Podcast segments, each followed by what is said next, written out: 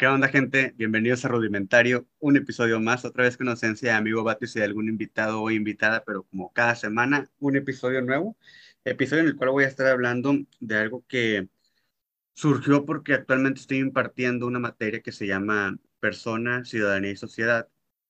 Y en la primera parte, que es la de la persona, vemos el cómo mantener un equilibrio entre la vida profesional, eh, personal y, y laboral. Entonces me llamó mucho la atención viendo la parte laboral, cosas que quizá ya tenemos en mente, pero como estamos muy acostumbrados a este ritmo que tenemos y demás, en ocasiones olvidamos prestar la atención y cuestionarnos o, o no sé, reflexionar y, y, ver qué se puede hacer. Pero, eh, bueno, me surgió, pensé, pensé varios, varios días en eso y en estos días, si no me equivoco, o la semana pasada, no me acuerdo, me topé con una noticia que decía o que hablaba de cómo funcionaría o el cómo sería el tener eh, jornadas laborales en México, así como en otros lugares en el mundo. Esto también aunado a un periodo vacacional un poco más extenso y las ventajas que puede llegar a traer. ¿Por qué? Bueno, porque se sabe que México es uno de los países en los que más se elabora, creo que va alrededor de 2.000 y algo horas al año, con unas jornadas de, de 8 horas y generalmente tenemos seis, siete días de vacaciones al año y siempre y cuando cumplas el año, lo cual es muy, muy mínimo y lo cual puede traer también muchos peligros tanto para la persona en el ámbito, en, en el lugar de trabajo como fuera del lugar de trabajo, así como también afecta mucho la parte de la productividad. hay gente que piensa que entre más trabajemos, más, más producimos, pero no, pues entre más trabajas, más horas estás ahí, pues más cansado también estás porque tienes que tomar en cuenta que la persona se levantó a tal hora, hizo un traslado hasta, eh, de, tanto tiempo, llegó aparte del trabajo, a veces ni siquiera puede tener la hora de comida, por ende no tienes energía. Entonces puede haber accidentes muy feos dentro de la empresa y creo que en muchas empresas pasan, eh, sino que a veces no los escuchamos. Y obvio, pues las personas están, están muy, muy estresadas y esto son una, una fuente eh, que encontré de la OMS menciona que el 75% de las eh, personas eh, que trabajan pues padecen de estrés laboral y es un chingo, estamos hablando de casi el 100%, más de la mitad de las personas que trabajan se siente con esa presión. Eh, por ahí algo que estuve viendo y que también se rescató y que, y, y que, vaya, que también se puede rescatar, se, se, rescata algo de información que, que puede abrir un panorama un poco más a favor del trabajador sin embargo, aunque fue algo muy feo para la, la, humanidad como tal, que fue la pandemia, bueno, muchas empresas se dieron cuenta que la persona te rinde, rinde igual o más si trabaja desde casa, cosa que hablamos en el capítulo de home office aquí, en el que, pues sí, o sea, hay veces que estamos en el lugar de trabajo y no estamos haciendo nada. Entonces, ¿para qué quiere tener ahí la persona? Batis mencionaba ahí que, bueno, para poder asegurar que no le va a pasar nada fuera del trabajo, que no haga, que no haga válido un seguro y demás, pero pues también están, se dieron cuenta de esta parte en la que eh, si estás en casa, pues puedes hacer un trabajo pues, como si estuvieras en la oficina, entonces tú te ahorras algún, eh, como empresa, a lo mejor te ahorras el pagar un espacio para que esté un grupo de personas ahí, y la persona también se ahorra el, el, levantarse más temprano, el irse en el tráfico, el quizá pueda llegar tarde, que tenga un accidente en el camino eh, y demás. Entonces, también te das cuenta que la persona puede aprovechar su tiempo en otras cosas, y aquí es donde empieza esta, esto que me llama mucho la atención del cómo en lugares, hay, hay lugares en el mundo los cuales están optando por solamente cuatro días laborales o, en su defecto, una jornada de seis horas. Cualquiera de las dos opciones creo que es mucho mejor que la que tenemos hoy en día de ocho horas aquí en México, la cual termina por ser desgastante para las personas porque no son ocho, no son ocho horas realmente, son hasta once o doce horas por, lo, por, lo, por, lo, por los traslados. Eh, hay ocasiones hay trabajos que no te cuentan la hora de comida como parte de la, de, de, de la jornada laboral. Entonces, sí está bien cabrón y bien pesado. Y y esto está pasando en algunos países. Lamentablemente en México se ve difícil que pueda suceder. Tampoco es imposible. Eh, por ahí, cuando hablábamos de esto, en, tanto en la materia de economía como en la, que mencioné al inicio, eh, pues hablamos acerca de lo que sucedió en la revolución industrial y cuando a mediados, después de que se había instaurado y demás, pues la gente empezó a ver también que había condiciones muy deplorables en, en las áreas de trabajo, en los lugares de trabajo, en las primeras fábricas que existieron, y que trabajaban muchas horas, incluso trabajaban eh, pues gente pequeña o, o, niños, niñas, y, y eso estaba bien cabrón. Entonces, ¿qué pasó? Bueno, pues la gente obvio se manifiesta y logra reducir la jornada laboral, mejores condiciones laborales, mejor atención para las personas, incluso esta parte del seguro y el poder tener, el poder, poder aspirar para una casa. Esos son, son cosas que trajeron eh, desde aquel entonces, 1700, 1800, 1850, 1900, no sé.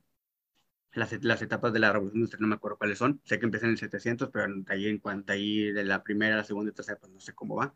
Estamos en una era digital, una revolución, en una revolución digital, perdón, eh, pero sí, o sea, creo que el mejorar las condiciones va a suceder en algún momento. Obvio, tenemos que ver nosotros como trabajadores, gente adulta, eh, exigir también por nuestra salud, porque lamentablemente en el sistema en el cual vivimos, eh, pues impera el que, pues si no puedes hacerlo, pues obvio hay otra persona que lo pueda hacer. De hecho, pues somos como algo desechable, porque si yo no estoy ahorita eh, trabajando seguramente, o si ya no quiero trabajar yo hoy, mañana ya hay alguien ocupando mi lugar. De hecho, por ahí en teorías y, y, cosas que se dicen, noticias, pues vivimos una época en la cual también estamos repletos de profesionistas, pero profesionistas mal pagados porque hay muchos y saben que si tú no quieres el trabajo, pues van con otro que sí lo va a querer. Entonces, sí vivimos en una época muy cabrona, dado por el sistema el cual, el cual impera en, en, en la mayor parte de los países. Tampoco voy a defender lo que es el comunismo, porque no no, no, no, no, no concuerdo, a pesar de que suena muy bonito en, en, en teoría, pero pues en práctica, en papel, pues nos ha demostrado que no. Y, pero sí creo que va a llegar un punto en el cual eh, como trabajadores vamos a exigir y yo sí espero que la jornada laboral se, se reduzca, nos den más vacaciones y esto porque los beneficios que trae es mejor salud emocional, mejor salud física, menos accidentes, más eh, que personas más contentas al momento de trabajar, más productivas, más eficientes.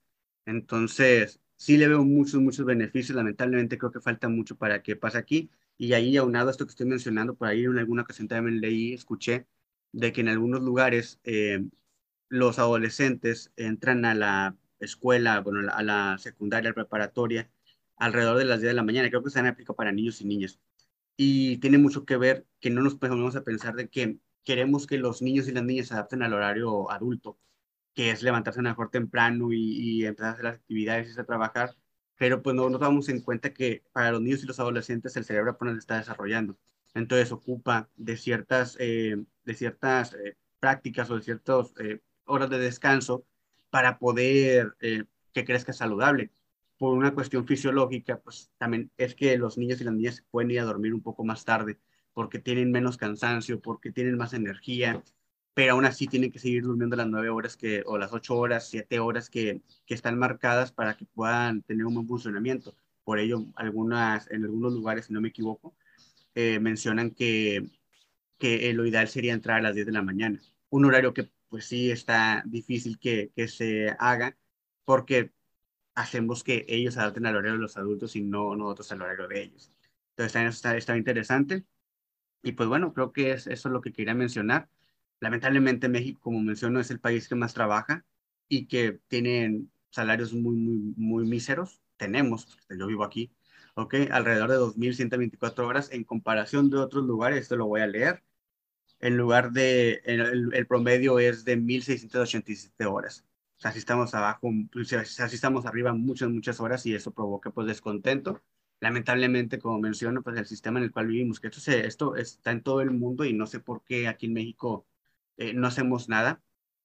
En el lugar, eh, si hablamos de que esto es global, este, este promedio global, ¿por qué en México no estamos haciendo algo para poder tener lo que las otras personas eh, están haciendo, trabajar menos, ser más productivos, ser más felices, tener más días de vacaciones y que los patrones se den cuenta que, que pues se puede, se puede hacer y vas a tener mejor productividad. pues bueno, esto fue todo por el episodio de hoy, algo muy, muy corto, pero que quería mencionar. Y pues obvio, ahí también en relación a lo que mencioné de cómo mantener ese equilibrio, pues encontrar las formas de darle lugar a todo. Si trabajamos, si somos eh, eh, hijos, esposos, eh, novios, no sé, de alguien y, demás, pareja, no sé, también te, tienes estudios, quizá, pues hay que saber encontrar ahí haciéndote garras, no sé, la forma en la cual te puedas distraer para que pues no termines consumiéndote en el estrés y en, en la ansiedad y todos estos problemas eh, emocionales y obvio también las cuestiones físicas.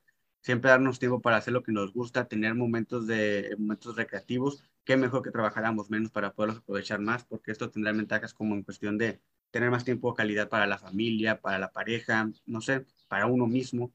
Pero pues bueno, vamos a ver en qué termina esto en unos años. Por ahí sé que ya hay gente proponiendo tanto los días de vacaciones que sean más largos, sean 12, así como también menos horas laborales. El de las horas creo que está un poquito más complicado. Creo que veo más, más no, óptimo, más viable el de, el de las vacaciones. Ojalá se dé.